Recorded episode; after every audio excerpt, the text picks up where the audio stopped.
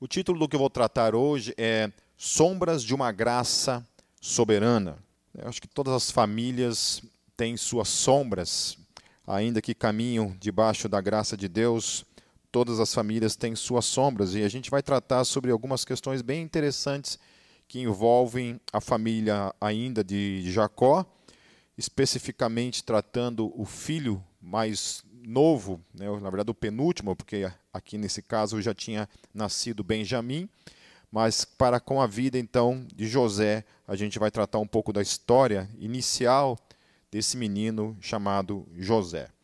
Então, assim, só para nós nos contextualizarmos com aquilo que foi falado domingo passado, a gente estava tratando a história de Jacó, até que finalmente Jacó encontra o seu pai Isaac, lá no capítulo 35. Isaac, então, vem a falecer no final do capítulo 35.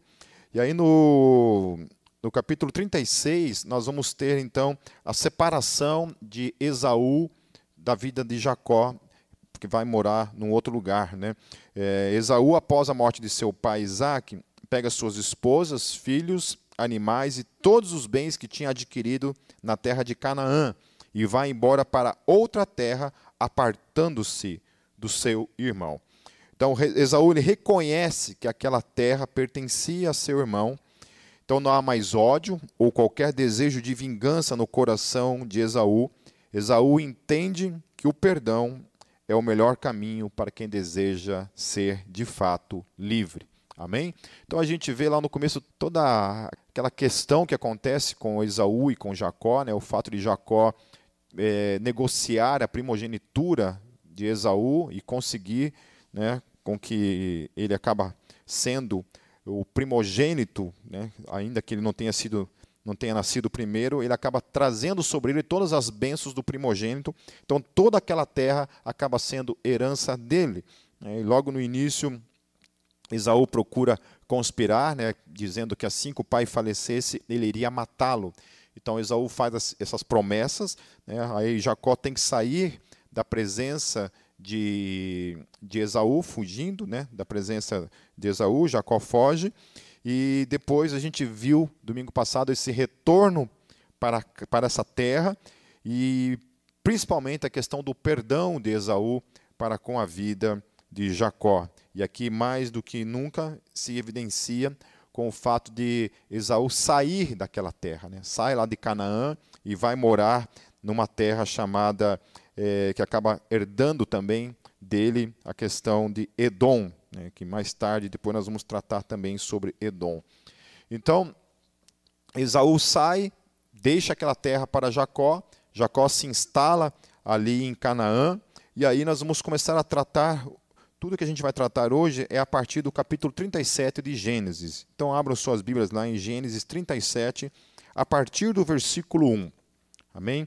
Hoje nós vamos tratar o capítulo 37 e o capítulo 39. Então diz assim, a partir do versículo 1: E Jacó habitou na terra das peregrinações de seu pai, na terra de Canaã. Estas são as gerações de Jacó. Sendo José de 17 anos, apacentava as ovelhas com seus pais. Sendo ainda jovem, andava com os filhos de Bila e com os filhos de Zilpa, mulheres de seu pai.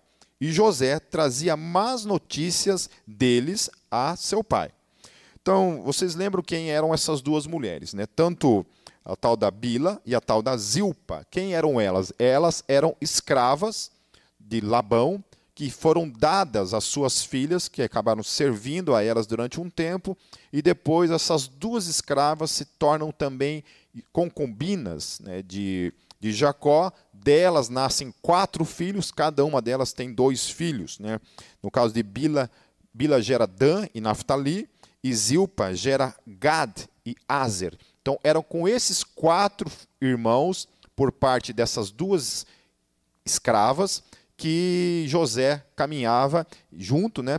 Provavelmente ele, José, conforme o texto diz, ele tinha 17 anos, então ele era adolescente. Ainda mais naquela época que as pessoas viviam um pouco mais, né, mais de 100 anos, então ele era mais do que nunca bem adolescente mesmo. E aqui o texto fala uma coisa interessante, né, que ele vivia trazendo essas más notícias sobre esses irmãos para o seu pai. Ou seja, É, o tal do José nada mais era do que um bom fofoqueiro, né? um leve trás, alguém que estava ali, um, o tal do, do X9. Né? Então ele não tinha, talvez, permissão devido à sua pouca idade, ele não tinha permissão, talvez, para caminhar sozinho por aí. Então os irmãos dele tinham que levar ele, talvez, para tudo que é lado. Né? Eu, eu, lembro que meus irmãos também passaram por essa situação. Às vezes tinham que me levar juntos, né? E eles não gostavam. Eu lembro disso, que não gostavam de levar de jeito nenhum. Né? Mas tudo bem. É, eu não tive irmãos mais novos, né? Meninos, para eu fazer a mesma coisa, né? Então, então tá. Mas eu acho que todo mundo já passou por isso, né? Quem tem irmãos mais velhos, às vezes tem essa dificuldade, né? De levar você junto, ou você, se tem irmãos mais novos, passou por isso também. Então José é esse cara, né? Esse cara jovem, esse menino que caminhava com esses irmãos que eram filhos não da sua mãe, mas eram filhos dessas escravas que estavam ali, né, que haviam sido criados como irmãos, que de fato eram.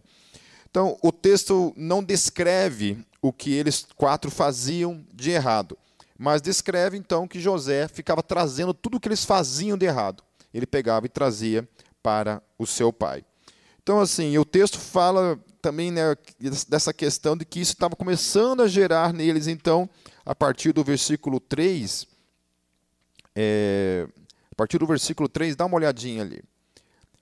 E Israel amava José mais do que a todos os seus filhos, porque era filho da sua velhice, e fez-lhe uma túnica de várias cores. Amém? Então, olha só, isso estava gerando na vida desses irmãos, de alguma forma, alguma coisa contrária a esse menino que tinha toda essa questão, então, além de ser o filho amado, né, ele era, então, fofoqueirinho, né, ele era um menino fofoqueiro, um menino que gostava de trazer as coisas para o pai, ou o pai colocava ele nessa função, então ele estava trazendo sobre ele todos esses maus olhos da parte dos irmãos. Então, além de, de, de Jacó amar mais, né, amar mais o, o, o irmãozinho, né, é, o pai fazia ainda coisas especiais para José, o texto está falando. Né? Ele vai lá e faz uma túnica de várias cores. Então havia essas ações de Jacó para com José de uma maneira muito especial, de que ele não tinha com os demais filhos, mas com José era nítido, era visível de que ele amava mais a vida ou o filho José do que os demais filhos, certo? Então, lembrem-se também que esses quatro irmãos foram aqueles quatro irmãos que José colocou na frente quando Esaú, o seu irmão, estava vindo encontrar ele, ele estava com medo do que Esaú fizesse contra ele. O que, que ele faz? Ele coloca lá quem que ele coloca no, na frente primeiro? Né? Ao, invés de ele colocar todos os filhos, todas as esposas, um do lado do outro, não. Ele coloca primeiro as duas escravas e os quatro filhos na frente. Então, além de tudo isso, né, havia toda essa questão, nós temos que pensar nisso. Esses quatro filhos eram esses filhos que o pai colocou na frente, com as duas mães, para que caso Esaú viesse com a intenção de matá-los, quem fossem mortos primeiros seriam esses que estivessem na frente. É, então, não bastasse isso, não bastasse a outra realidade de que suas mães eram, então, escravas, de terem crescido num ambiente onde era claro que seu pai não amava suas mães, ainda tinha que lidar, desde que José nasceu, de que ele era o mais amado de todos pelo seu pai. Agora vejam, nós não estamos falando, meus queridos, de palavras de amor. Nós estamos falando de atitudes que demonstravam que Jacó amava mais a José. Certo? Então não eram somente palavras, não era uma questão de falar no dia a dia, olha, eu amo mais a José do que a vocês. Não precisava ser dito esse tipo de coisas e provavelmente não era falado esse tipo de coisas. José não precisava falar nada. Suas ações demonstravam suas preferências. Amém? Então ele estava ali o tempo todo, as ações dele, o agir dele no dia a dia demonstrava claramente de que ele amava mais a José do que os demais filhos. Então, assim, quantas vezes eu presenciei esta realidade de ver pais que têm mais do que um filho, obviamente, né? Porque quando você tem um filho, você concentra todo o seu amor, foca todo o seu amor para com o filho, então não tem, né, não existe como você ter preferência se você tem somente um filho. Mas a partir do momento que tem dois filhos, isso acaba se tornando uma questão tensa, uma questão complicada, né? Eu confesso para vocês que uma das dificuldades que eu eu tive, né, de querer ter mais um filho, é, estava também é, nessa questão. É, eu, eu e a Cátia, nós sempre tivemos medo de ter mais um filho e errar, principalmente nessa questão de dar mais amor para um do que para outro. Né? Obviamente que muita gente fala que você não consegue. Né? Você, muita gente fala que não, não, você ama todos os filhos por igual. Eu acho que pode ser que isso seja uma realidade na vida de muita gente, mas não acho que isso seja uma realidade de todos os pais sobre a face da terra. Eu acho que tem pais que acabam amando mais um filho do que outro, ou um filho do que os outros filhos. Né? E isso acaba sendo uma coisa muito perigosa. Então, eu presenciei várias vezes isso acontecendo.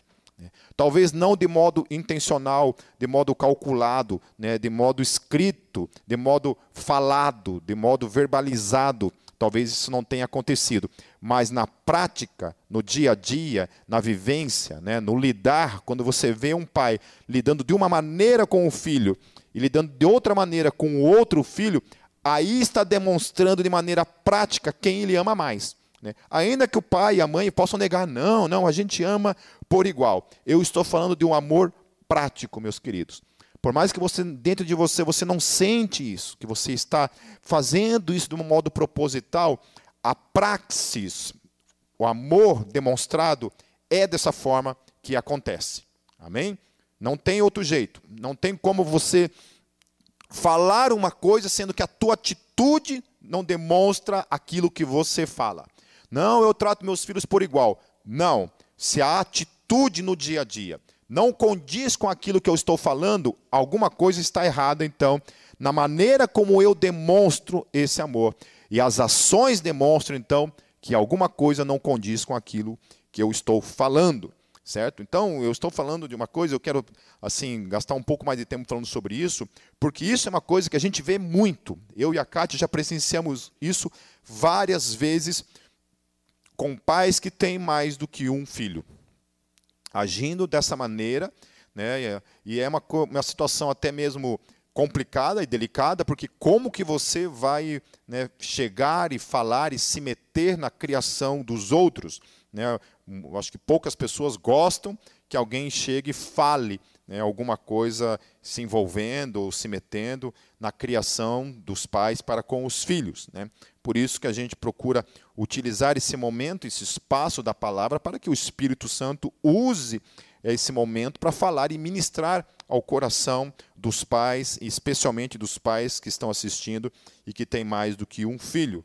Amém? Então tome muito cuidado, muito cuidado é, para estar sempre atento entre o discurso e a prática daquilo que a gente chama de amor. Dizer que ama os filhos de uma mesma maneira, por igual, é uma coisa. A prática no dia a dia, as atitudes no dia a dia podem falar outra coisa. E os filhos aprendem desde cedo, desde cedo a diferenciar, a perceber a quem os pais amam mais. Amém? Ah, mas como que acontece? Eu nunca falei isso para eles. Mas a prática praxis, as ações no dia a dia demonstram quem vocês acabam amando mais. Eu espero que não. Eu espero que todos os pais que estão assistindo, que têm mais do que um filho, de fato consigam amar na prática todos os dias, todos os dias, nas suas ações, na, nos movimentos que acontecem no dia a dia, da mesma forma, então, o tratamento de um para com os outros. É óbvio que né, cada filho tem uma personalidade e nem sempre o lidar do dia a dia com cada um é necessariamente da mesma maneira. Mas estou falando de ações de amor. Amém? Estou falando de ações de amor. Algumas crianças acabam sendo mais é, quietas né, e outras mais agitadas. Então, obviamente, vai ter maneiras diferentes de tratar umas às outras.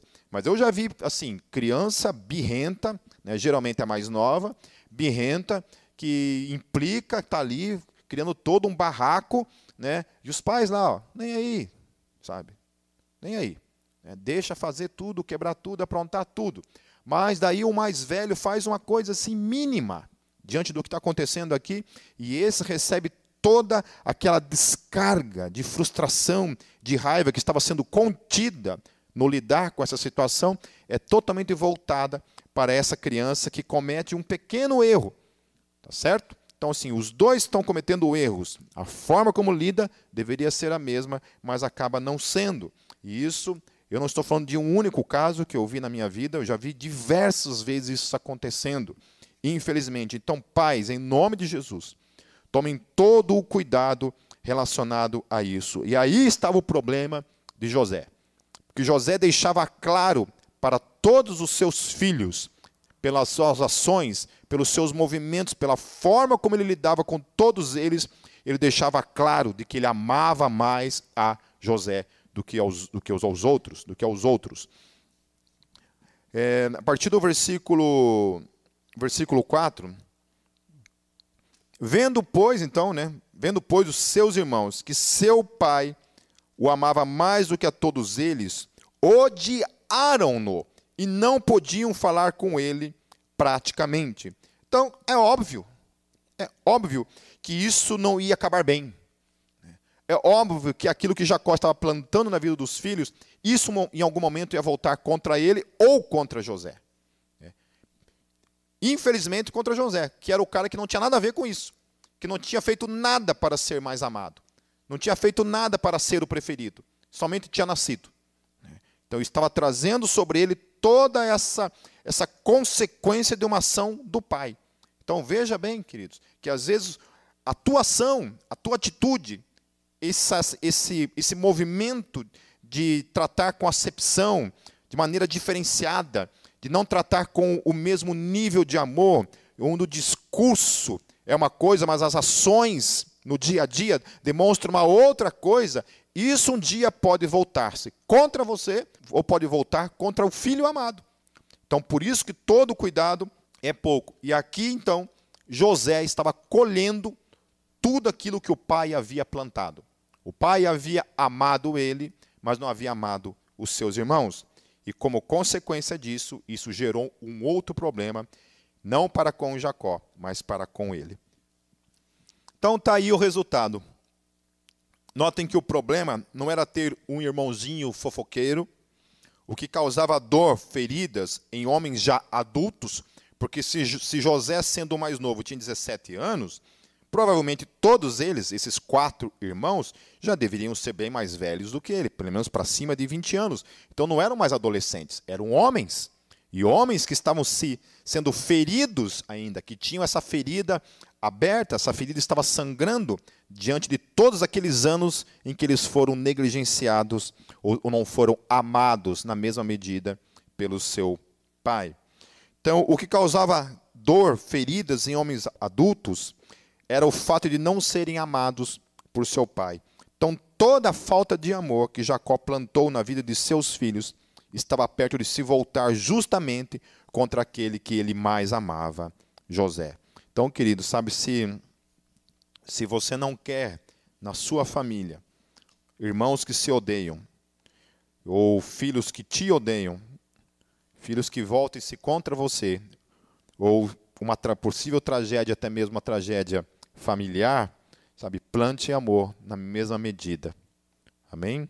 A gente sabe que a gente acaba pode ter mais afinidades com um filho do que outro. Então, afinidades é uma coisa que às vezes pode acontecer por causa da personalidade, né?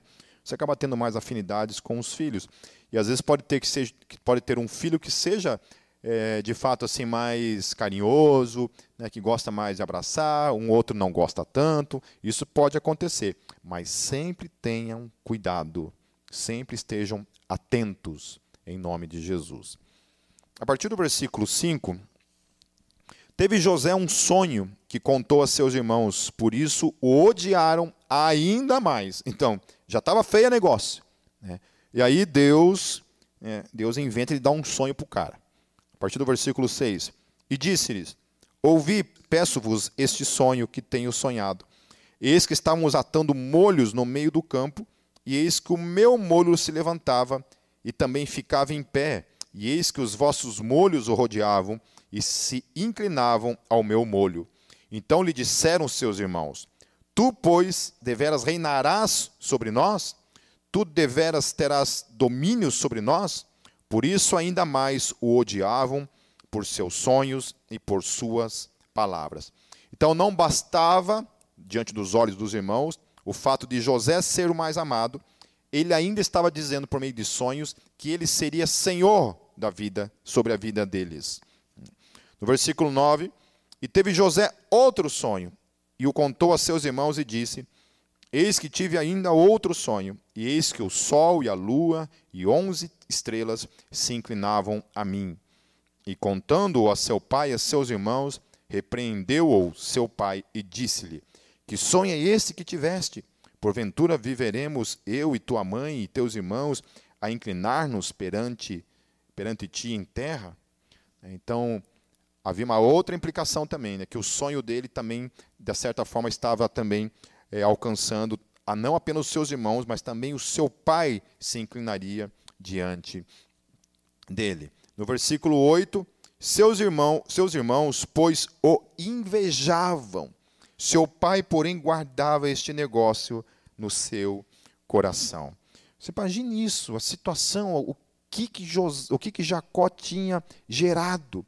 O fato dos irmãos terem inveja de um único irmão. É, tudo aquilo tinha sido gerado na vida daqueles meninos, daqueles homens, né, que não eram meninos mais, mas eram homens adultos, que estavam ali lidando com essa situação com o seu irmão. Versículo 12: E seus irmãos foram acrescentar, apacentar, desculpa, e seus irmãos foram apacentar o rebanho de seu pai junto de Siquém. Disse, pois, Israel a José: Não apacentam os teus irmãos junto de Siquém? Vem e enviar-te-ei a eles. E ele respondeu: Eis-me aqui. E ele lhe disse: Ora, vai, vê como estão teus irmãos e como está o rebanho, e traze-me resposta. Assim o enviou do vale de Hebron e foi a Siquém.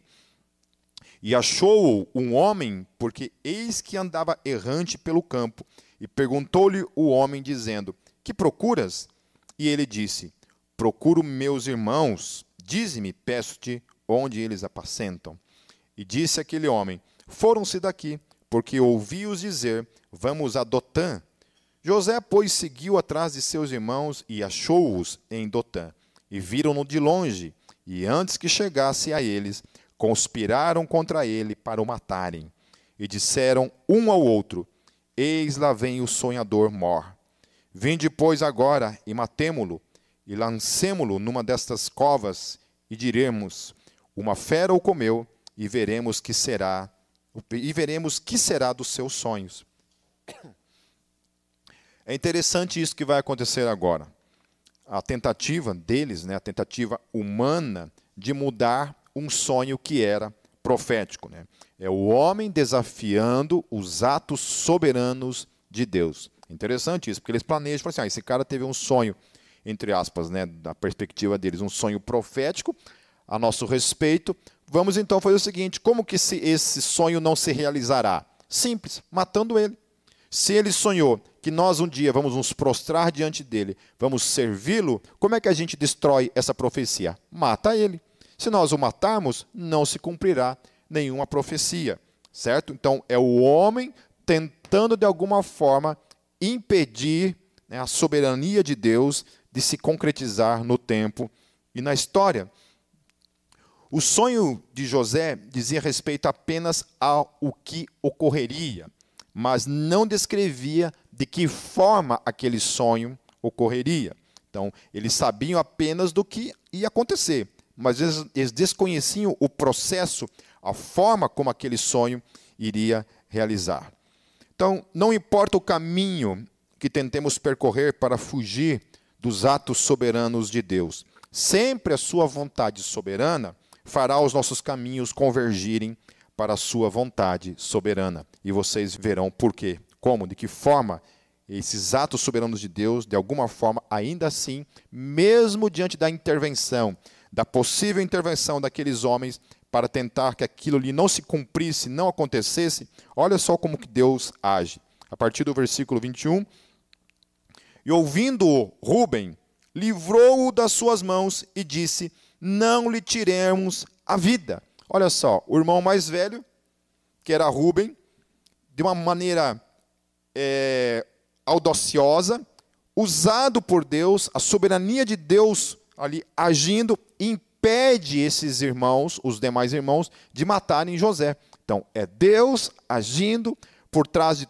tudo isso, colocando ali, usando a vida de Ruben para que José não fosse morto pelos seus irmãos. Então, sem saber o que ocorria no mundo invisível de Deus, Ruben acaba sendo o instrumento da soberania de Deus. Amém, queridos? Então, quando Deus tem algo para a sua vida, se Deus escreveu para a sua vida o que é para acontecer na sua vida, não importa o caminho que você escolha, que você opte na sua vida. Não adianta fugir, não adianta querer dar uma volta no mundo para fugir daquele caminho que Deus projetou para a sua vida. Deus, de alguma forma, vai mover o tempo e a história, vai mover todas as coisas para que você caminhe dentro daquilo que ele decretou, daquilo que ele escolheu, daquilo que ele soberanamente trouxe para a sua história, em nome de Jesus. Amém?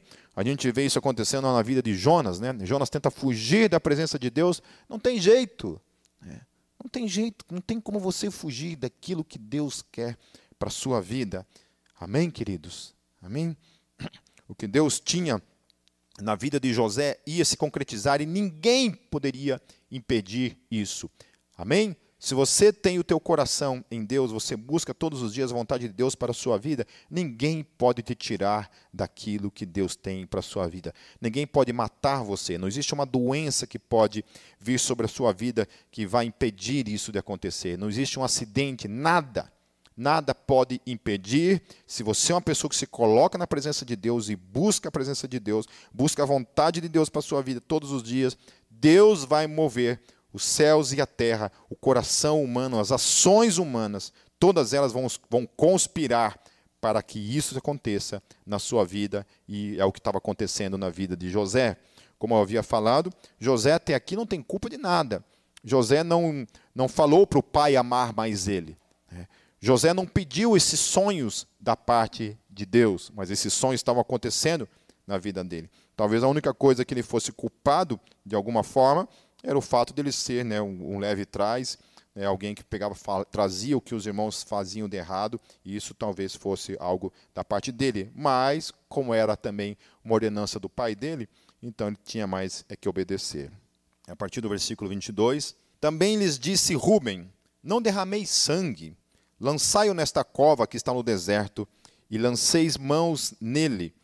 Isto disse para livrá-los das mãos dele e para torná-lo a seu pai. Então Rubem, o irmão mais velho, era o único que de alguma forma queria trazer, né, levar esse irmão de volta para casa. Os outros irmãos queriam matá-lo, mas ele não, ele queria livrar a vida de José.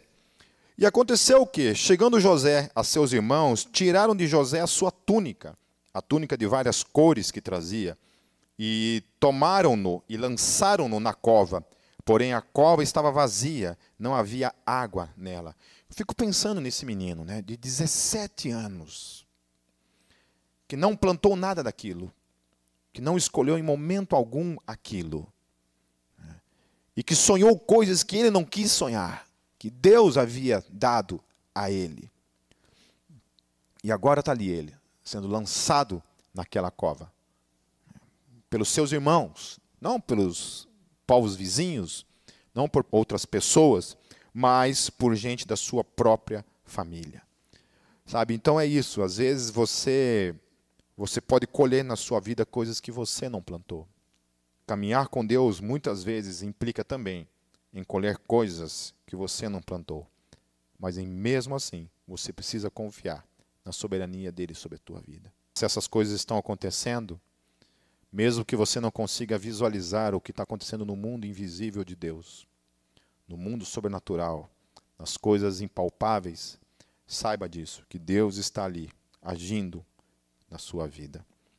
Depois assentaram-se a comer pão e levantaram os seus olhos e olharam, e eis que uma companhia de ismaelitas vinham de Gileade, e seus camelos traziam especiarias e bálsamo e mirra, e iam levá-los ao Egito. Então Judá disse aos seus irmãos: Que proveito haverá que, man de, que mantemos a nosso irmão e escondamos o seu sangue? Vinde e vendamo-lo a esses ismaelitas, e não seja nossa mão sobre ele, porque ele é nosso irmão, nossa carne. E seus irmãos obedeceram.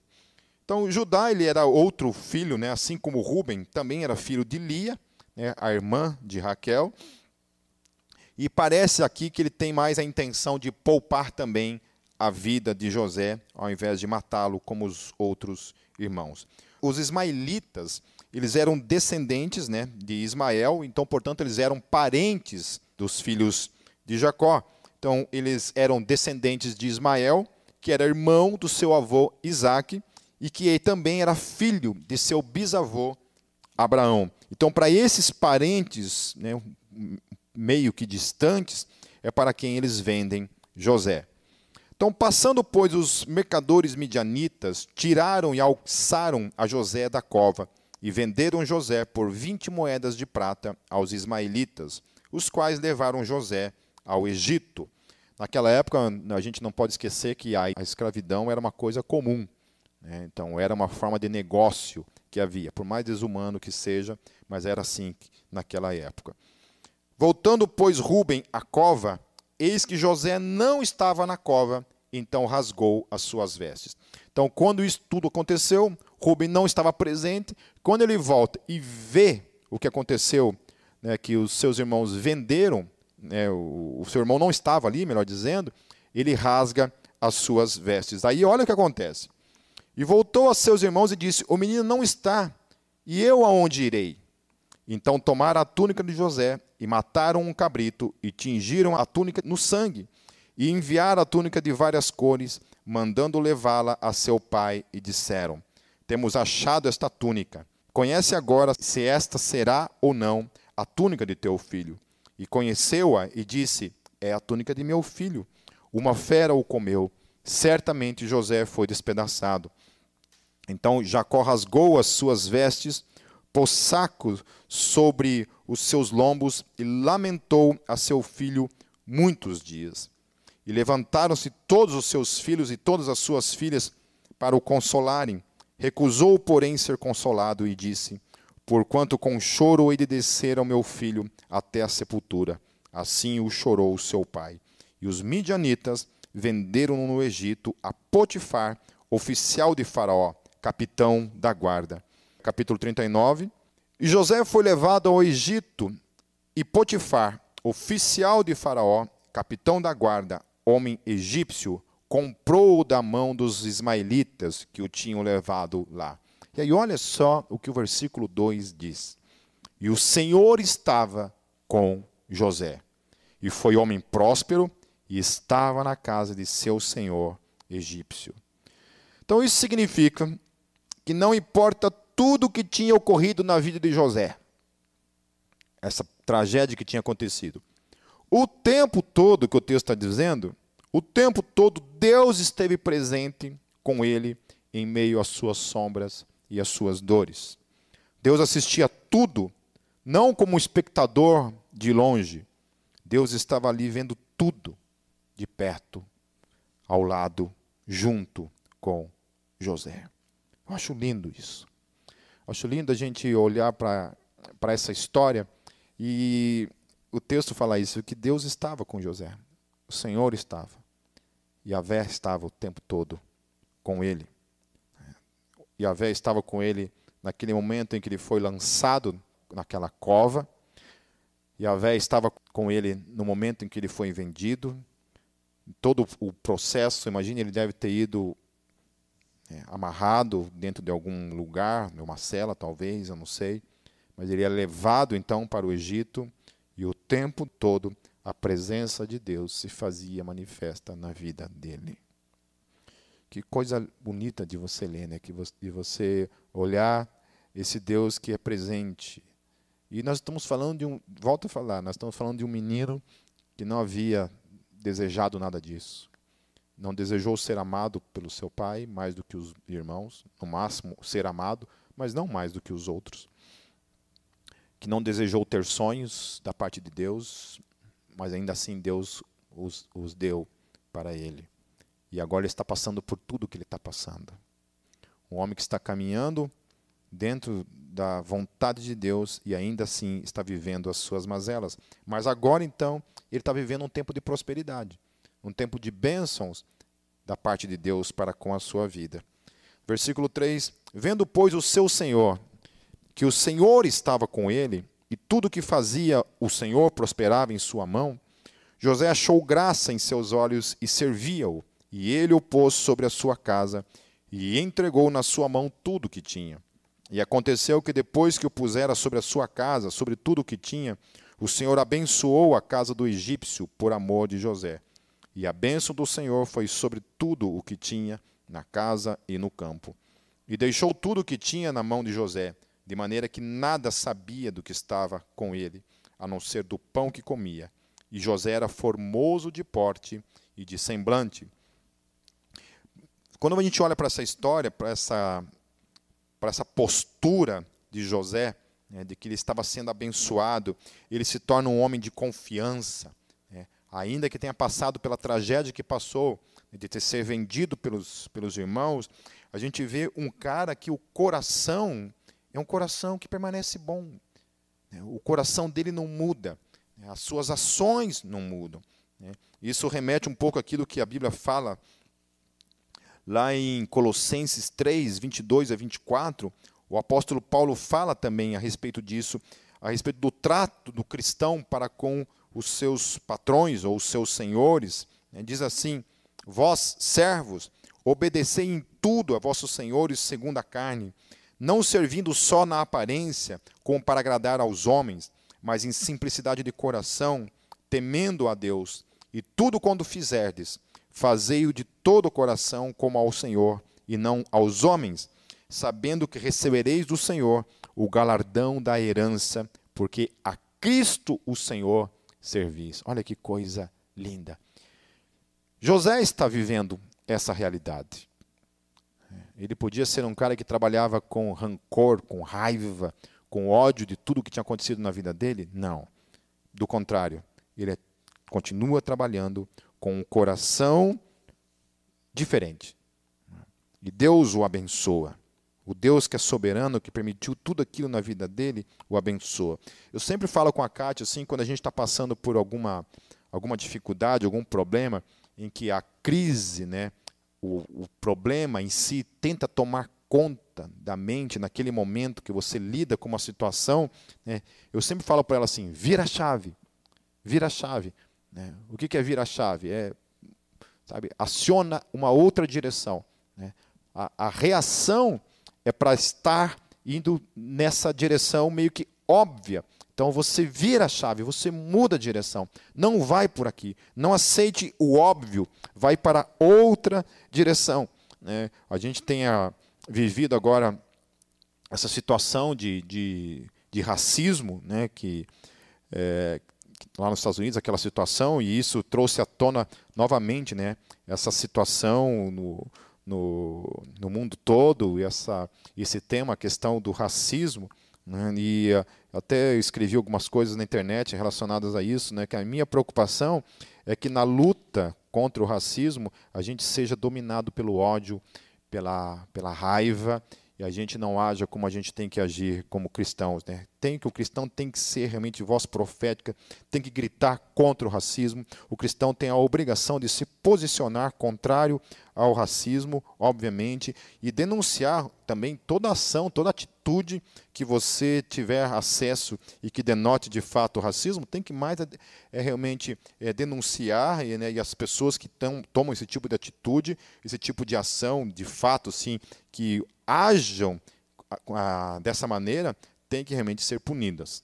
Né? Não tem como você uh, aceitar esse tipo de atitude. Né? Esse, esse, tipo de atitude é totalmente anticristã, desumana. Né? Eu, eu nunca sofri racismo né, na pele, então eu não sei assim na, praxis o que é sofrer esse tipo de coisa, mas deve ser horrível. Deve ser horrível e é uma coisa que eu não consigo realmente compreender e entender. Com isso, obviamente, não estou validando tudo o que está acontecendo aí, é, algumas coisas aí que estão acontecendo realmente são inaceitáveis. Né? Até houve até uma questão assim, essa questão da queima da bandeira né, do Brasil aqui em Curitiba, e eu vi assim para todo lado, assim na, no Facebook, né, várias pessoas ali, tem muita gente que, que, que me segue, então eu acabo acabo tendo contato com as coisas que são ditas a respeito disso, né? E, e foi falado tipo assim, ah, é somente um pedaço de pano, né? E não é para também ter toda essa essa implicação, toda essa problemática em cima de pessoas queimando uma bandeira, porque afinal de contas é somente um, um pedaço de pano. Então, assim, queridos, é, se nós formos tratar os nossos símbolos somente pelos elementos os quais eles são compostos ou eles são estampados.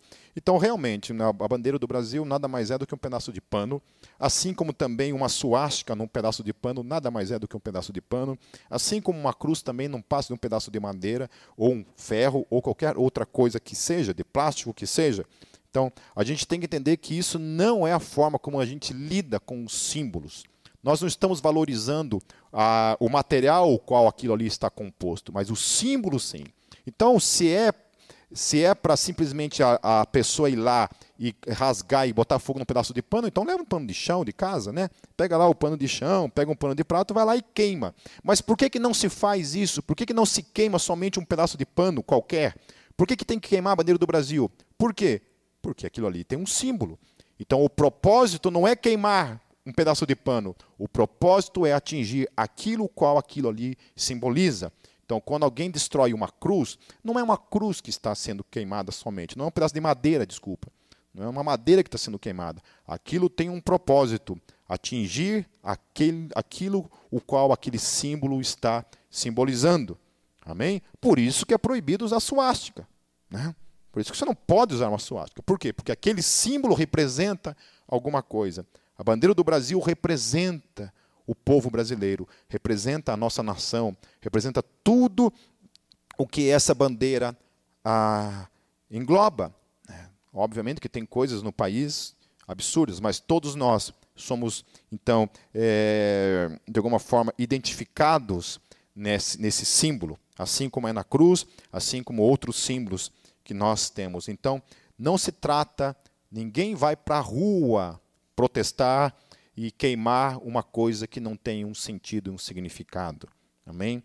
Se fosse assim, pessoas que fossem protestar contra a madeira, é só levar um palito de fósforo e queimar na, na rua. Né? Mas se você vai protestar contra o cristianismo, obviamente você vai querer queimar o quê? Queimar ou imagens né, do catolicismo ou uma cruz. Né? Se você vai protestar contra o nazismo, você vai, obviamente, né, queimar ou destruir símbolos de suástica, né? Caso contrário, né, basta levar um catavento lá e que está tudo certo. Então, nós temos sido ensinados, esse texto ele vem contrastar, ou ele vem confrontar muito das ideias que a gente herdou na nossa vida. Né? Nós somos ensinados a ter ódio, ter raiva de patrão. Né? Parece que patrão é inimigo. Portanto, você tem que trabalhar, mas você tem que ter ódio, você tem que ter raiva daquele que é o teu patrão. Né? E Paulo vem e, e, e conspira contra isso já naquele tempo já naquele tempo. A gente vê no exemplo de José a forma como ele lidava E aqui você vê Paulo também. Falei assim: olha, querido, quando você vai servir, se você está num trabalho, trabalhe, honre o seu patrão como se você estivesse servindo a Cristo. Ou seja, olhe para ele e trabalhe como se estivesse trabalhando para o próprio Cristo. Mas a gente foi ensinado a ter raiva de patrão. Essa é uma cultura estabelecida a qual o cristão não deve jamais aceitar para a sua vida, segundo o conselho que Paulo está dando.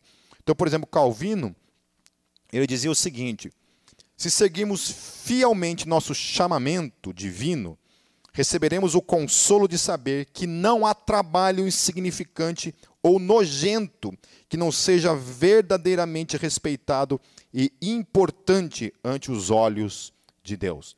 Então, todo trabalho é importante para Deus, importantíssimo para Deus. Entenda isso, que Deus ele valoriza o teu trabalho. Né?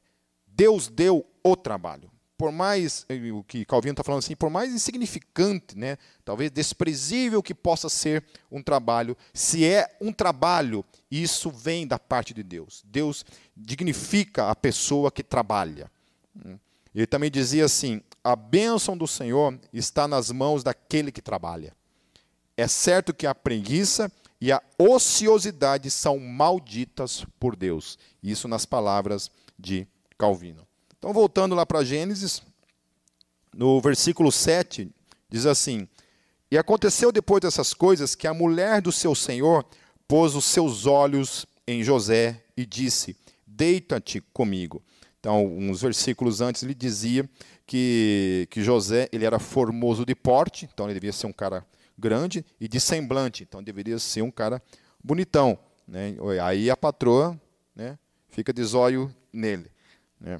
É, porém, ele recusou e disse à mulher do seu senhor: Eis que o meu senhor não sabe do que há em casa comigo, e entregou em minha mão tudo o que tem. Ninguém é maior do que eu nesta casa, e nenhuma coisa me vedou, senão a ti, porquanto tu és sua mulher. Como, pois, faria eu tamanha maldade?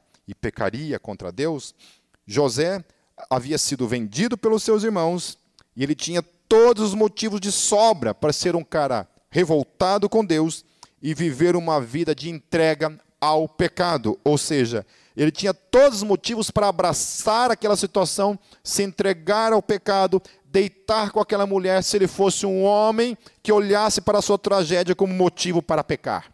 Como muita gente por aí faz usa as suas tragédias, usa a sua criação, usa a sua falta de, de amor ou coisas assim, para então se entregar para o pecado, né, para se entregar para a promiscuidade.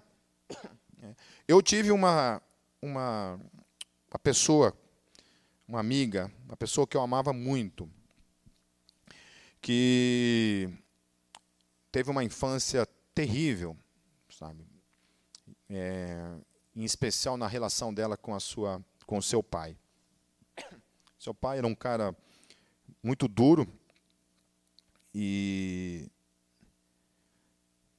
essa pessoa, eu, tenho que tomar muito cuidado para não expor a, a, história dessa pessoa, mas essa pessoa acabou se entregando para prostituição e, infelizmente, também em decorrência de uma doença, acabou vindo a falecer. Mas eu lembro que desde, desde criança, assim, desde quando eu conheci ela no, nos tempos né, de criança, assim, é, ela tinha essa coisa com o pai dela, sabe? Essa raiva do pai dela. E parecia que as suas ações, de alguma forma, eram ações que visavam atingir, sabe, o pai. Né? Tinha aquilo para atingir o pai. E viveu, infelizmente, uma tragédia em sua vida. É, gente que tem a sua fase de revolta na adolescência né, como forma de transmitir a, aos pais que eles falharam com ele. É, a gente até teve uma experiência bem interessante com o Gabriel no carro. A gente está ouvindo uma música do Ultraje Rigor chamada Rebelde Sem Causa. Né, e estava tocando ali a música ali, e a música fala mais ou menos assim: Meus dois pais me tratam muito bem. E aí a, a pergunta do amigo: o que é que você tem que você não fala com ninguém? Ele fala: Meus dois pais me dão muito carinho. Então, por que você se sente sempre tão sozinho? Meus dois pais me compreendem totalmente. Como é que você se sente? Desabafa aqui com a gente. Meus dois pais me dão apoio moral. Não dá para ser legal, só pode ficar mal. Ou seja, daí, daí eu acho que a Kátia falou assim: essa música é a música do Gabriel. Né? O Gabriel é, é, entre aspas, um rebelde sem causa. Né? Ele falou assim: ah, eu estava pensando isso mesmo quando eu estava ouvindo. Né? Mas a verdade é que, graças a Deus, o Gabriel não tem essas causas para ser um menino rebelde. Né? É, talvez por ter sido filho único, a gente ter realmente tido toma, tomado todo o cuidado desde cedo com ele. Mas a, a gente vê que essa história, na verdade, na vida de muita gente não é. Muita gente não é. Muita gente se afunda no mundo das drogas, no mundo da prostituição. Né? Eu realmente me tornei punk por, por razões né, que estavam aqui dentro de mim. É, não, foi, não foi à toa, não foi de graça que eu acabei abraçando né, a vida no movimento punk. Mas isso são coisas, obviamente, que já estão na cruz, já foram curadas em Cristo Jesus. Mas muita gente acaba abraçando, então, o pecado, porque olha para as coisas que aconteceram, olha para a sua história, para as suas tragédias e tem, entende então que tem motivos de sobra para fazer aquilo que é errado, é como justificativa para o erro. Então, mas a realidade é que José tinha todos os motivos para agir diferente. Porém, ele não se deixou definir pelas suas sombras. Ele disse não para o pecado e isso enfureceu o diabo que é o que a gente verá a partir do versículo 10. E aconteceu que, falando ela cada dia a José, e não lhe dando ele ouvidos para deitar-se com ela e estar com ela, sucedeu num certo dia que ele veio à casa para fazer seu serviço, e nenhum dos da casa estava ali. E ela lhe pegou pela sua roupa, dizendo: Deita-te comigo. E ele deixou a sua roupa na mão dela e fugiu e saiu para fora. E aconteceu que, vendo ela que deixara a sua roupa em sua mão e fugira para fora, chamou aos homens de sua casa e falou-lhes, dizendo: Vede, meu marido trouxe-nos um homem hebreu para escarnecer de nós. Veio a mim para deitar-se comigo, e eu gritei com grande voz. E aconteceu que, ouvindo ele que eu levantava a minha voz e gritava, deixou a sua roupa comigo e fugiu, e saiu para fora. E ela pôs a sua roupa perto de si, até que o seu senhor voltou à sua casa. Então falou-lhe conforme as mesmas palavras, dizendo: Veio a mim o servo hebreu que nos trouxeste para escarnecer de mim. E aconteceu que, levantando eu a minha voz e gritando, ele deixou a sua roupa comigo e fugiu para fora. E aconteceu que, ouvindo o seu senhor as palavras de sua mulher, que lhe falava, dizendo: Conforme a estas mesmas palavras me fez teu servo, a sua ira se acendeu. E se o senhor de José o tomou e o entregou na casa do cárcere, no lugar onde os presos do rei estavam encarcerados, assim esteve ali na casa do cárcere. Olha só, tudo isso aconteceu na vida do cara. O cara tinha sido vendido, né? e agora, se mantendo fiel a Deus, se mantendo fiel ao seu Senhor, não se entregando para o pecado, para aquilo que a sua patroa estava lhe querendo lhe, né, lhe, lhe, sei lá, criar ali aquela situação toda. E agora, ainda assim, José estava passando por tudo isso. Lembrem-se, Deus estava com José. E mesmo Deus estando com José, o texto vai falar no versículo 21. Olha só. O Senhor, porém, estava com José, e estendeu sobre ele a sua benignidade, e deu-lhe graça aos olhos do carcereiro mor. Então a gente pergunta assim: como assim Deus estava com ele? Se Deus estava com ele, por que, que Deus permitiu que isso estivesse acontecendo com ele? José poderia ou não poderia fazer todos esses questionamentos? Deus, o que foi que eu fiz? Eu não me entreguei para o pecado, e agora olha o que está acontecendo comigo. Já viu gente que fala esse tipo de coisa? Talvez você seja essa pessoa que esteja falando esse tipo de coisa. É. Poxa, Pipe, eu faço tudo, de, tudo, tudo certinho, eu procuro ser fiel em tudo. E olha o que as coisas estão acontecendo comigo. Olha as coisas que estão acontecendo, olha a tragédia é, atingindo a minha casa. José poderia pensar dessa forma. José estava olhando a presença de Deus em tudo aquilo ali. Falei assim: olha, eu não sei por que está acontecendo isso tudo na minha vida, mas eu sei que Deus está comigo. Eu sei que Deus está presente na minha vida. Amém, querido? Eu não sei o que está acontecendo na tua vida, sabe? Talvez você seja a pessoa que tem questionado a Deus porque tem buscado fazer tudo certinho e as coisas não têm acontecido segundo aquilo que você gostaria. Mas saiba disso que Deus está com você. No versículo 22, para encerrar, e o carcereiro Mor entregou na mão de José todos os presos que estavam na casa do cárcere, e ele ordenava tudo o que se fazia ali. E o carcereiro Mor não teve cuidado de nenhuma coisa que estava na mão dele, porquanto o Senhor estava com ele, e tudo o que fazia, o Senhor prosperava. Quando a gente não se entrega para o pecado, quando a gente não se entrega para o sofrimento, quando a gente não deixa que o sofrimento, a dor, as frustrações ditem o nosso caráter, a nossa conduta, a nossa personalidade, Deus vem e nos honra por causa disso. Deus honra o nosso coração. Amém, querido? Por isso, vire a chave. Então, o que nós aprendemos com essa história? Cinco coisas para encerrar.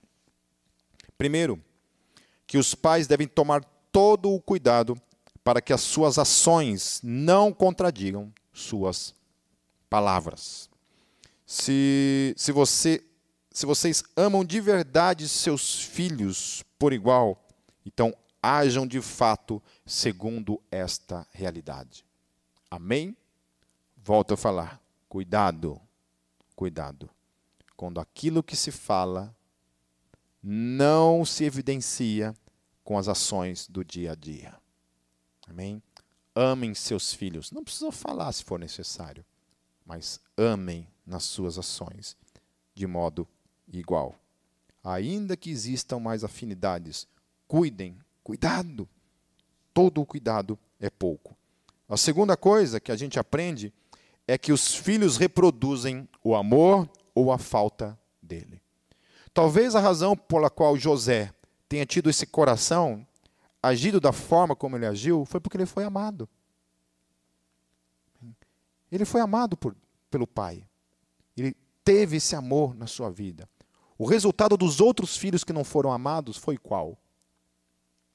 Amém? Então, ame seus filhos, que eles vão reproduzir esse amor na vida dos outros. Não amem seus filhos, que eles vão reproduzir uma vida sem amor. Amém, queridos? Terceira coisa que nós aprendemos é que nós podemos colher onde nós não plantamos. José não tinha culpa por ter sido amado por seu pai, e ainda assim ele colheu a falta de amor de seu pai na vida de seus irmãos. Então, por mais indignante que seja, a grande lição que José nos ensina é que às vezes nós colhemos as coisas que os outros plantam, as coisas ruins que os outros plantam. Essa é uma realidade que a gente pode talvez escolher e ficar indignado, mas Deus, eu não fiz, o que, que eu fiz? É. Geralmente, quando a gente está passando por um momento de sofrimento e de dor, pelo menos eu sou assim, né? eu sempre pergunto: o que foi que eu fiz? Então eu procuro achar é, motivos, razões que levaram a eu estar passando por aquilo ali. E às vezes não tem. Às vezes não tem motivo. Às vezes tem. Às vezes é, é um resultado de uma coisa que a gente fez, mas em alguns momentos não. Às vezes você, no ato de fazer uma coisa boa, você colhe uma coisa ruim. Né? A quarta coisa é que a presença de Deus em nossas vidas não nos isenta de uma vida de dor e sofrimento. A Bíblia nos ensina que Deus está presente mesmo em meio à dor. Então, mesmo em meia dor, Deus esteve presente na vida de José e Deus está presente na vida de todos aqueles que creem e caminham com Ele.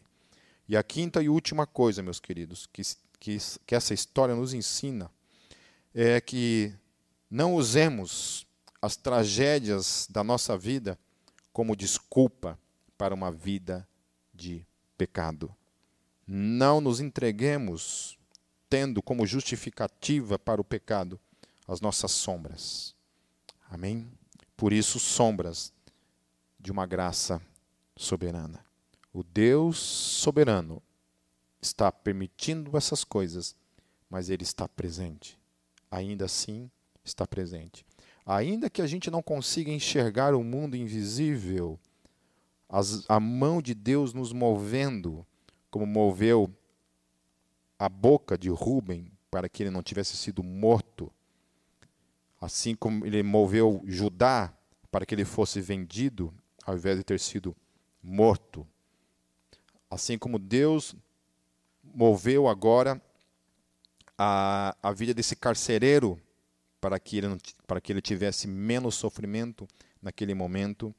E domingo que vem eu quero continuar a história de José e a toda a maravilha, a beleza que existe na história desse homem que foi amado e cuja graça e a soberania de Deus esteve o tempo todo com ele em meio às suas sombras e à sua tragédia. Amém, meus queridos? Vamos orar para encerrar. Senhor Deus, eu te louvo pela tua palavra, Senhor. Deus, obrigado pela essa história, pela tua palavra, Deus, pelo que a gente pode aprender por meio da vida dos erros de Jacó e por meio das atitudes de José. Deus nos ajude, nos ajude, Senhor Jesus, a transformar, transformarmos, Deus, nossas tragédias, nossas sombras, Senhor, em algo que glorifique o Teu nome, em algo que exalte o Teu nome, Senhor, por meio das nossas vidas. Conforme a Tua palavra fala por meio de Paulo, Senhor, as nossas ações, Senhor, todas elas são para o Senhor. É ao Senhor que nós servimos. É ao Senhor que nós devemos glorificar todos os dias em nossas vidas, mesmo em meio às dores, em meio às sombras e às tragédias. Obrigado pela tua palavra. Deus também dê toda a sabedoria, Deus, todo o discernimento para com todos os pais, Senhor, que estão tendo acesso a essa palavra.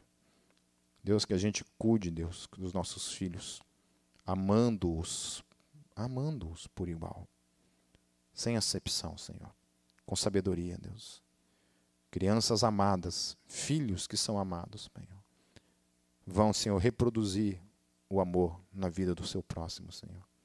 Assim como aqueles que são negligenciados, Senhor Jesus, podem se tornar, Senhor Jesus, potencialmente, Senhor, pessoas que vão reproduzir a falta desse amor. E podem também, Senhor Jesus, se entregarem, Senhor, para o erro, para o pecado, Deus. Tenha misericórdia de nós, Senhor. Nós fomos criados para sermos amados, Senhor Jesus. E que o amor comece em casa, Deus. Comece em cada lar, Deus. Em nome de Jesus é que eu oro. Amém.